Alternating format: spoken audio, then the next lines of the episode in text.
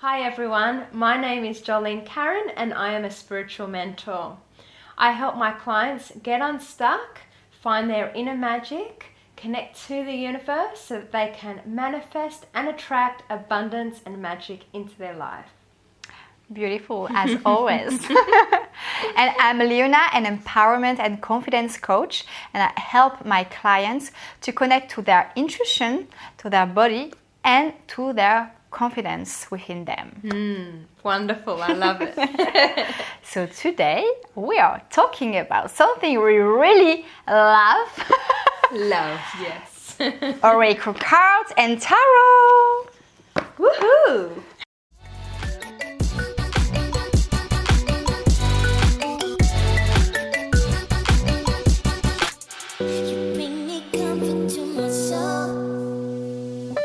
So you can start. Yeah, so um, I started this journey uh, a long time ago, maybe I was around 15, 16 years old.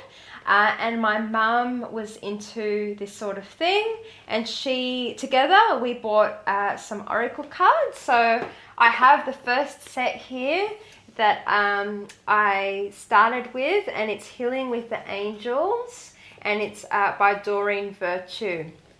Uh, and it's it's I brought it here to France with me. I love to take my oracle cards with me when I travel, uh, and they help me feel supported and guided. And I turn to them when I feel like I, I would love some guidance. So uh, my routine now and my ritual is once a week. I like to pick a card for myself and for others uh, for the for the week ahead, and it's the message and guidance that we need uh, to focus on to help us with our mindset and what we need to focus on to really feel like we're on the right path and on the right journey. Yeah. yeah. It's a perfect routine, I think. Yeah. So for me, it's been, I think, three years now. Uh, and it's when I was uh, in a road trip around Australia mm. that are really connected to my intuition, to this present moment, and this, yeah, this spirituality. I didn't say the word at the beginning, it was more connected to the universe, but yeah, that's it.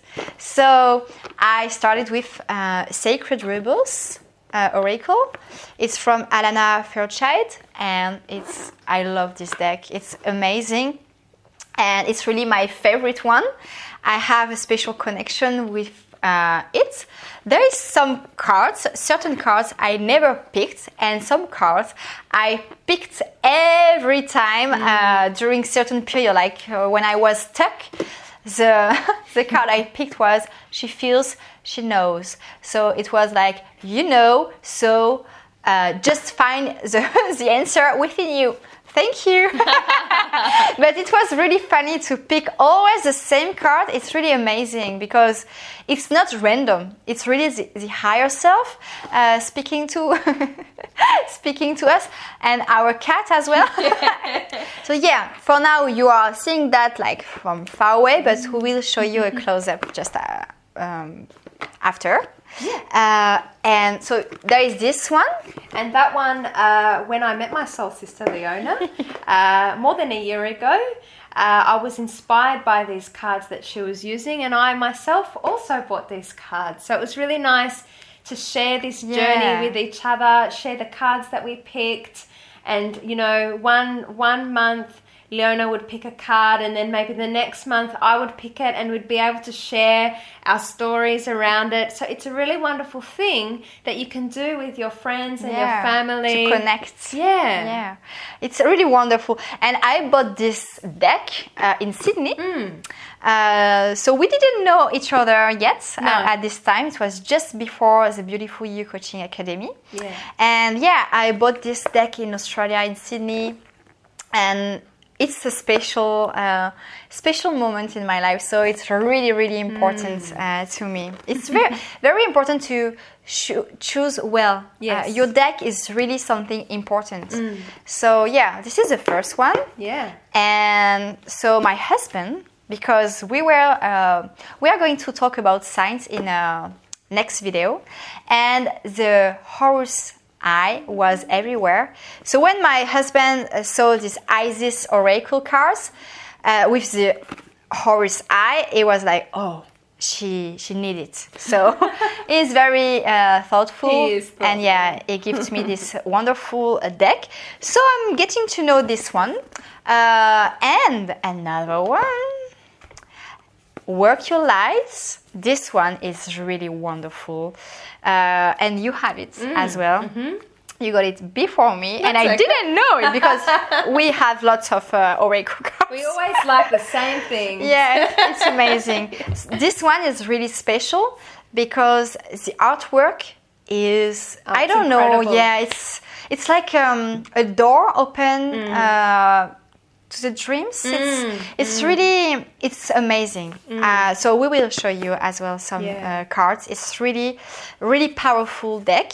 And it's a different one. Uh, there is like inquiry cards, investigation. Um, there is a yes, no, you are already doing it, or um, you know the answer within you. So it's different and it's really uh, exciting when you pick a card because, yeah, it's always very accurate and wonderful, like beautiful cards. Mm. so you, I know you have other oracle cards, but Yes. they're in Australia. They're in so I think we can maybe talk about Yeah. the tarot. Yeah, tarot. so I have the one, and I'll let you say it because it's French. Yeah, from Marseille. Yeah. My city. So yeah, uh, these are the they're traditional. Hmm. They are the actual first, not this actual deck, but this. Uh, how would you say it? It, is the, the original one. Like, uh, yeah, one, the yeah. artwork and um, the creation. Yes. It was like in uh, the 15th century, I Yeah, think. yeah. And yeah, so it was in Marseille. And uh, after this one, there is uh, another deck, um, another Rider and Waite. Yeah, Yes. exactly. Yeah. Uh, which has been created, and it's different from this one because there is illustration. This one, when it's like the uh, two of wands, it's two wands Yeah. on, on the card. Like it's got the cups, it's got the wands, it's got the swords. But with the Rider and Waite, it has that, but it has more illustrations. with So you it. can inter- interpret and you have a different relationship with the deck. But I think it's really interesting to have this one because it's, yeah, this is one of the first, Mm. Yeah. uh, as we know. Yes. It's, we don't know everything. Yeah, and all the other decks are inspired Yeah. by this first one. This one, for example, the Moonchild Tarot, has been inspired by uh, Tarot de Marseille and the Rider Waite, um, Tarot. And it's really wonderful. Uh, I, I'm, we fell in love with this Yeah. deck. Oh. Yeah. So it's really beautiful. We will show you uh, a close up. But each card has a special illustration, and it's the same uh, illustrator, the same uh, artist than this one. It's Danielle Noel, uh, and it's really, really uh, magical. Um, I think maybe feminine. Uh, so if you are a man, uh, you can uh, keep going, uh, looking for your deck. But this one will, I think, speak uh, mostly to women. Uh, it's really wonderful, and there is a book with it. So this one, it's in color, so it's pretty rare. Yeah. Uh, so yeah. yeah, it's usually the little booklets that come in the decks, other decks, it's black are and black white. and yeah. and the pages, even the feeling the of the pages, yeah. yeah, it's really lovely. Oh, and a butterfly. Yeah, your sign. yeah. so yeah, uh, we are learning tarot Mm. right now. We just uh, got the tarot uh, deck maybe Within the past yeah, week. Yeah. three days ago. Yeah, think. so uh, yeah, we are learning. We are reading this book and another one Danielle Noel uh, wrote. It's the tarot uh, book, and it's really interesting. And we have done a a, a picking card, Mm. and Oh, it was so. Whew, on point. yeah, and I think it's maybe um, can we say richer? Like It's more detailed. Yeah. Um, when you pick an, a normal, like not normal, but just a, the oracle cards that you find out there, Uh, it's quite generic. It's very helpful, but with the tarot, it you feel like you're more guided. Mm, yeah. it's yeah, it's precise. Precise It's like yeah, it's it. uh, it's talking about something you know what it's talking about, Mm. and it's really helpful.